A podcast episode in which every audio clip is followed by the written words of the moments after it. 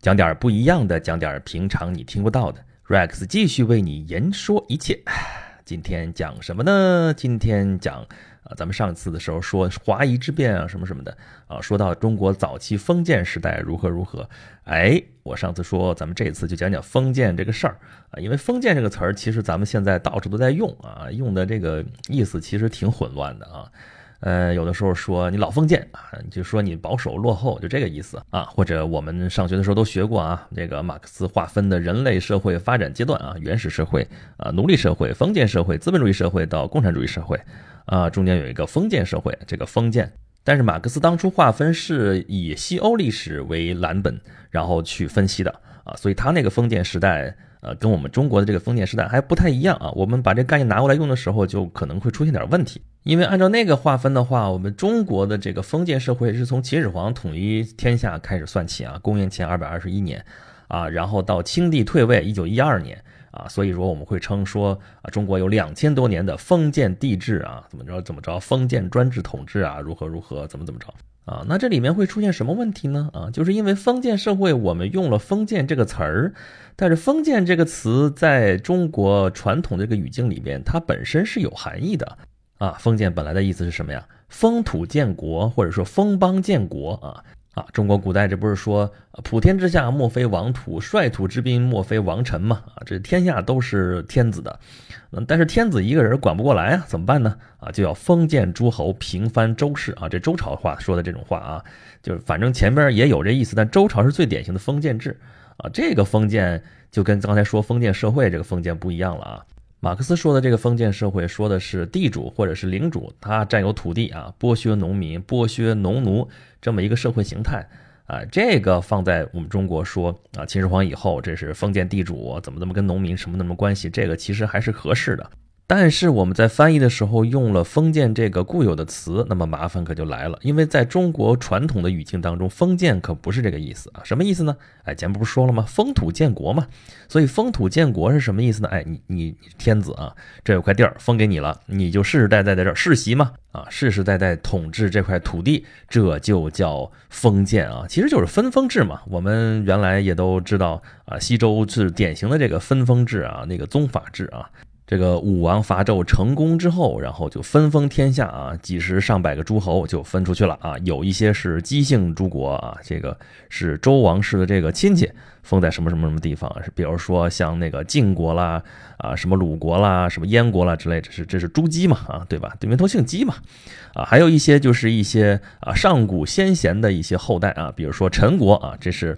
啊，舜的后代啊，比如说杞国啊，就是杞人忧天那个杞啊，杞国就是呃大禹的后代啊。再比如说什么皇帝的后代啊，什么其他这些古圣先贤的后代全分封啊。这个武王伐纣灭了殷商，但是殷商那么多的人民不能直接全灭了吧？啊，为了统治这些人民怎么办呢？啊，还是封一个殷商的王族啊啊！一开始封的是殷纣王的儿子是武庚啊，结果武庚后来叛乱啊，怎么办呢？后来封的微子启在宋国，然后封了自己的一个同姓的啊，这个魏。魏康叔封在了魏国，这就统治的这个殷商的移民。所以大家看到了啊，这个封建本来的意思就是封土建国啊，就是天子把哪块地方分封给谁谁谁谁谁，然后在这儿统治，就这么个意思。那么为什么要封建呢？啊，这个地方你既然是周天子的地盘，你直接派个官过来统治不就好了吗？干嘛要封一个人在这儿呢？他不知道这个地方封封成诸侯，回头就春秋了、战国了，然后回头把周天子就给灭了吗？哎呀，这又回到咱们前面说的那个话了啊！咱们是在后世啊、后代啊看到前面可能会有这样那样的隐患。但是在那个年代啊，分封的那个时候，你再看那个时候的形势，你就知道封建是没有办法的事情啊，又是一个没有办法的事情。咱们前面不一直说吗？历史的事情你要历史的看啊。这么说吧，这个唐代的时候有那个唐宋八大家啊，古文运动啊，唐宋古文八大家，其中唐朝就俩，一个韩愈，一个柳宗元。柳宗元有一篇雄文啊，叫做《封建论》啊，这是非常有名的一篇文章。啊，这真的是一篇千古雄文啊！回头我准备给大家念一遍啊，就不在咱们这个节目里边念了啊，就是回头咱们单独来一段，就给大家念一遍啊。这个一会儿再说。但这篇文章里边就反反复复强调了一句话，什么呢？啊，封建非圣人之意也，是也。什么意思呢？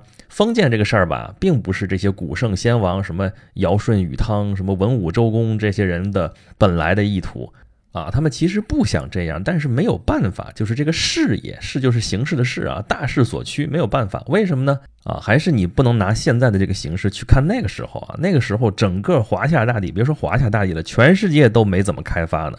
啊，这片中原大地就到处都是什么狼虫虎豹啊，什么这些啊。咱们上次有一个词儿叫华夷杂处啊，这个华族和彝族还那个犬牙交错，你中有我，我中有你呢。这个时候他想要统治，说各个势力都听他的话啊，都是如臂使指啊，我那个指哪打哪，令行禁止，那是不可能的啊。人家本来只是一个拥戴你说啊，你是天下之共主，你是天子。啊，并不是说你天子就可以随随便便命令我什么什么什么东西了哈，合乎礼法的我听，不合理法的我不管你的，啊，各个部族其实是相对自治的啊，在这个时候你分封给他，其实只是承认了人家的继承事实，对吧？你你周武王伐纣，你为什么能打得败纣王啊？为什么你就成为天子呢？是因为我们八百诸侯捧你。八百诸侯，你想想啊，全天下有那么多诸侯，这诸侯哪来的？不是说周天子一夜之间全封出来的啊。商朝的时候就有八百啊，之前还多呢啊。那个呃，汤灭夏的时候，汤灭夏时候有三千诸侯呢。再往前，夏朝之前居然有两万多个诸侯。什么叫诸侯？就是各个部落、各个部族。啊，就是咱们之前讲过的这个工业时代之前啊，甚至恨不得农业时代之前的那种啊，由地域划分的一个一个的族群那样的一种状况。每一个族群都不是很大，但是人家自己都是自治的。你是周天子，你牛啊，你确实比大家都强，但是你能强到哪里去呢？啊，你并不能管人家那个部族内部的一些什么什么事务啊。那这个时候的所谓的统治天下。那是一种什么形式呢？就是说我们现在说的叫部落联盟嘛，啊，其实周天子就是一个盟主啊，那个大家都听盟主的话啊，您是老大啊，都听你的。然后我们有一套礼制啊，这个确实你强啊，周公治理啊，这个按照礼制，您是天子，我们下边是公侯伯子男，我们各管自己那块地啊，这个地儿呢，呃，确实有些是周天子封的。呃，有些看上去是周天子封，但其实周天子封他的那个地方啊，只不过是承认了一个继承事实而已。而因为人家本来就是那地方的军长啊，你就是接受一下啊，我我听你的老大啊，然后你得让我接着做这儿头啊。这种形式上的分封有什么意义呢？哎呀，太有意义了，这就是一种开疆拓土啊。啊，你比如说把姜子牙封在了齐国啊，齐这个地方其实远离那个周朝的统治中心啊。周朝的中心在哪儿啊？镐京这地方在哪儿呢？在在西安附近，在关中这个地方呢。那你山东这边啊，齐国不就山东这边吗？都城在临淄，临淄就是现在淄博这块啊。你那么老远怎么统治啊？鞭长莫及啊。这个地方比那个殷商的那个旧地还要远啊。殷商旧地咱们刚才说了啊。啊，就是魏国和宋国，就是现在河南东北部这块地方啊，再往东才是山东的啊。这边是咱们上次说了啊，东夷、西戎、南蛮、北狄，这边是东夷部落的地盘啊。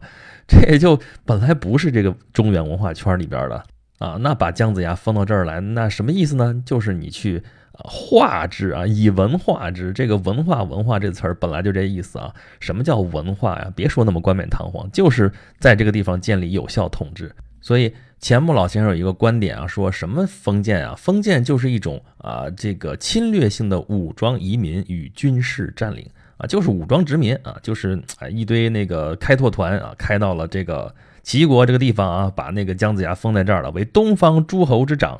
然后呢，你在临淄这地方建立一个据点，这据点外边这个你就负责去攻略啊，然后慢慢的时间越来越长，这块地方就属于华夏文明圈了。啊，就是这么一个意思啊！你这些做的如果成功的话，像姜子牙这样的啊，齐国在这就扎根了，然后齐国慢慢就成了东方大国啊，往东能到大海，往西边这边鲁国呀，什么跟晋国这边搭界啊，这个地方千里，这是大国啊！你要是不太成功的，像中间这些什么国国了，什么杞国了，什么这些小国，还有那个楚国边上那些什么汉阳诸姬啊，那些国家，后来就灭掉了。啊，这个咱不是前边说了吗？啊，齐桓公这个为什么叫尊王攘夷呢？而且他他帮助的就是这些文化圈里边这些华夏诸族啊？为什么呢？因为有些国家就比较失败，比如燕国差点就被灭国了啊，被齐桓公这是又帮他复国啊，然后还给他啊把这个国土给他扩张了多少多少啊，否则的话燕国就不存在了，你那个战国七雄里边以后也不会有燕国了啊。所以像齐国、鲁国这样的情况，还有像燕国这样的，都是从这个。啊，周朝的这个统治集团内部分出来一个小分队，然后给他发到什么地方去啊？说是我封在你这儿了啊，其实这片地儿还不是你的呢啊，然后你就去想办法，你自求多福吧啊，你成了，你就是一大国；你不成，你就被灭了啊，这就叫殖民啊，殖民殖民什么意思？殖民就是到一个地方，在这儿增值啊，人口增值，在这儿繁衍，慢慢的在这儿聚聚居，然后。啊，成为一个有相当规模的一个定居点，不就这么回事吗？啊，所以这个还是很有道理的。那么，这是一种武装殖民建立据点，还有另外一种方式，就是人家本来是蛮夷之军长啊，周朝这也采用分封的方式笼络之。比如说吴国、越国，吴国、越国，按照史记上记载说，他们的军长啊，吴国是吴太伯啊，这个吴太伯是周文王的大伯啊，大伯。这个周文王的爷爷啊，看着这个周文王就是姬昌嘛，看他挺闲的啊。这个闲不是闲着的那个闲的啊，是那个比较贤明啊，想着把那个王位传给周文王他父亲，然后再传给周文王啊。那个他大伯和二伯都看出来这个什么怎么回事了，然后就跑了啊。这都是让国嘛，让国这是古代来说最闲最闲的一件事儿啊。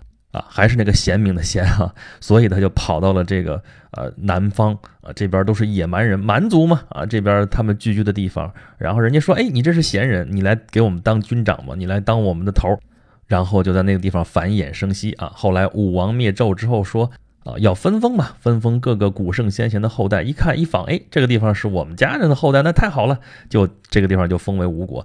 啊，但其实谁知道呢？这事儿啊，谁说的准？还有越国啊，这是自称是大禹的后代，这事儿也不好说啊。但不管怎么说吧，啊，这个你不管是冒的还是真的，反正是分封了你一个诸侯之后，这就算纳入了华夏文明圈啊。慢慢的，你就变成华夏人了。再比如说更典型的楚国啊，这个楚国在咱们前面说过好多次了啊。春秋的时候你去看吧，特别特别牛，特别特别牛，把中原各国恨不得都吊着打啊。到后边就开始蔫了。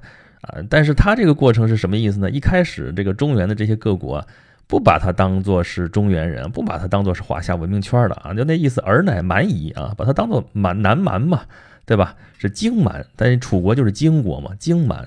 但是后来慢慢的，他就学习了这些中原的这些礼仪啊，怎么怎么样。慢慢的就被同化了啊，于是慢慢它就变成了华夏文明的一部分啊，也为这个华夏文明做出了贡献啊。咱们前面说过了吗？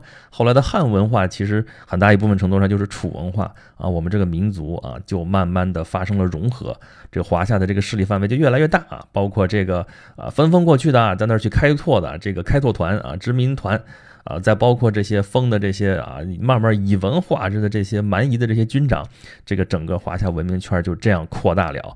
啊，那这封建，这不就是一件很好的事情吗？这开疆拓土就是这么啊，一点一点开拓的啊。这个咱们原来开玩笑说，咱们中国九百六十五万平方公里，可真不是充话费送的。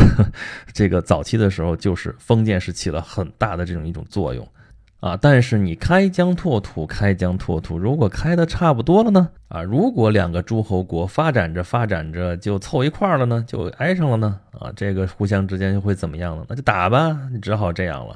所以到了春秋战国，这就是乱世，毫无悬念，因为你不对外扩张，那就只好内斗。那么斗来斗去的结果会是怎么样呢？那就是。啊，春秋五霸啊，大国十二，然后后来变成战国七雄，最后被秦始皇终结，然后一统天下，然后中国开始了治乱交替这么一个过程，也就是我们前边说的封建社会这个啊，从秦始皇开始到清帝退位啊，这么一个中央集权的大帝国啊，这个用现在的话来说叫什么？叫自由竞争，最后必然导致垄断，就是这么个意思，所以。按照中国传统的史学来说啊，这个封建时代终结于什么时候呢？就是这个春秋战国结束之后的这个秦始皇统一天下啊，灭六国这个时候。啊，往后中国是什么时代呢？啊，跟封建制对应的是什么呢？在中国历史上对应的就是郡县制，其实就是中央集权的这样一种统治啊。对于地方上来讲啊，原先是封土建国，封在这个地方，封一个啊这个诸侯，然后在这儿统治。现在变成什么了呢？变成郡县制啊，那个朝廷派官到这里来统治，啊，这个就是后来中国的一个主流的一个政治体制。啊，但是中间这个封建制是时有反复啊，比如说汉初的时候就行过一段时间的封建啊，汉初的这个政治叫做郡国制啊，啊中央只管的是郡县啊，然后但是同时封了很多的诸侯王，封了很多侯，比如说前段时间啊考古挖的那个海昏侯啊，之前他是昌邑王，这就是一个诸侯王，他就有国啊，后来这是侯国啊，海昏侯，那就变成了一个侯国。那，他也是一个实际封在那地方封建的这么一个王爷，后来变成一个侯爷，呃，但是呢，主流已经是郡县了，这个郡县跟这个封的这个诸侯王犬牙交错，这诸侯王也。不能怎么怎么样了啊！不像那个汉初的时候，动不动就七国之乱啊，怎么着联合起来？的那因为那时候封的国太大了啊，像晁错那样明着削藩，最后也没有落什么好下场啊！不光是叛乱了，他自己连命都丢了。那后来就闻着来削吧，就是汉武帝最后成功了，干嘛呢？推恩令。啊，你这王爷下边生儿子不止一个吧？原先只有嫡长子继承制，你其他的都没什么可说的，你就底下能能封你个官，能给你点地方，能能吃着养着就不错了。现在说叫推恩啊，你可以把你的王国接着往下分啊，还可以再往下分封啊，越往下分封呢，这个黄鼠狼下崽的一窝不如一窝嘛，这个国就越来越小，那就对中央政权就不会有什么威胁了。所以汉朝就这样把这个问题解决掉了。那么再往后，西晋的时候还有八王之乱呢，那些王也是十封啊，那个就最后就折腾出来了。所以说到柳宗元写这篇封建论的时候，他是总结了之前的这些经验教训，说啊，这个有了郡县制之后，这国家就安定稳定了许多啊。凡是乱的时候，都是因为你搞封建搞的啊，所以就说他的结论就是。郡县制比这个封建制要优越啊！他说这个时候有他的背景，因为那时候属于中唐，那时候已经是唐朝藩镇割据的时代了。这个藩镇割据已经是变相的这种封建了啊！这个军阀割据时代就是一种封建，所以他这个时候要写一个封建论啊，为这个中央集权、为这个郡县制来张目，所以有这么一篇文章啊。那么在柳宗元之后啊，这个宋元明清啊，还封不封王爷呢？啊，封不封诸侯呢？封啊，还照样封。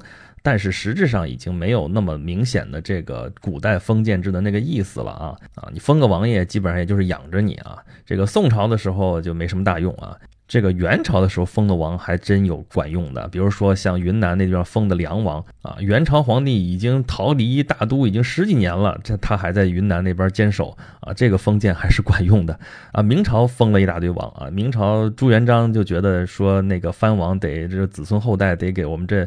朱家这个保驾护航啊，封了一堆王啊，结果呢啊，他的儿子篡了他孙子的权啊，但是到后来到明末的时候，真正该他起作用的时候，这些王爷一个一个的都没什么大用啊。然后到了清朝，干脆封王不封地了，你就王爷全都在京里边养着，你千万别出去啊啊。清初倒是封了几个王，就是明朝那些降将啊，什么吴三桂了、孔有德了，什么啊耿精忠啊、尚可喜这些人。哎，为什么要封他们王呢？哎，用的就是咱们前面说的那个意思。封建什么时候管用？就是开疆拓土的时候管用。这个调动积极性啊，你说吴三桂为什么要降清？很简单呀，他在明朝，尤其是跟的那个老板，就是那个崇祯皇帝那样的那么刻薄的一个老板。他就算秦王能成功，能捞到什么好？他前边像什么袁崇焕了、熊廷弼了之类的，就是他的前车之鉴啊。历史就是那么诡异，就在那个时刻啊，吴三桂突然发现自己成了三方势力争夺的一个重要的一个筹码啊。因为大明在北方只有他这一支关宁铁骑了，其他军队全崩溃了。然后大顺军就是李自成这边部队已经攻下北京城，然后就差北边这边没有平定。而他驻守山海关，就是面对清朝的这么一个屏障。那么清军如果得了他入主中原，就指日可待。他应该怎么选择？如果他心里边有民族大义的话，那没什么可说的，该抗清抗清，该为皇帝报仇报仇。但最后拼个鱼死网破，他也在所不惜。他又不是那样的人，他就是个投机分子嘛。就是个军阀思想，讲究的是自己的个人利益最大化。他在明朝也就是山海关总兵，然后你你能大到天，你蓟辽总督还能怎么着啊？大学士封侯拜相还能怎么样？但是清朝给他开出的条件可是可以列土封王，他最后果然把他封在云南，平西王、云南王，所以他就投降了大清，引清兵入关，而且成为攻打南明的急先锋。最后永历皇帝都是被他从缅甸给弄回昆明，用弓弦给勒死。但是国家一旦统一，哪能允许他在这儿封建再分裂呢？所以后来削藩啊，那个平三藩，这是必然的结局。所以封建是啥呢？啊，封建实际上是地方上的一种分裂的状态啊。这种分裂的状态，对于我们这一个大一统的帝国来说，对于我们这样一个啊统一的多民族的国家来说啊，只是啊之前的一种状态，或者说中间出现反复，但不是一个主流的状态。但是我想说的是，这次咱们节目里边，咱探讨这个问题，说封建什么时候它是好的，就是它在开拓的时候，在开疆拓土的时候啊，它是有用的，确实是有益的。这个不管是周初的封建啊，还是后世的这种一次又一次的这种封建的这种尝试啊，都证明了这一点。但是，一旦这个拓展的空间变得有限了，那么统一就会成为大势所趋，那么封建就会变为郡县啊。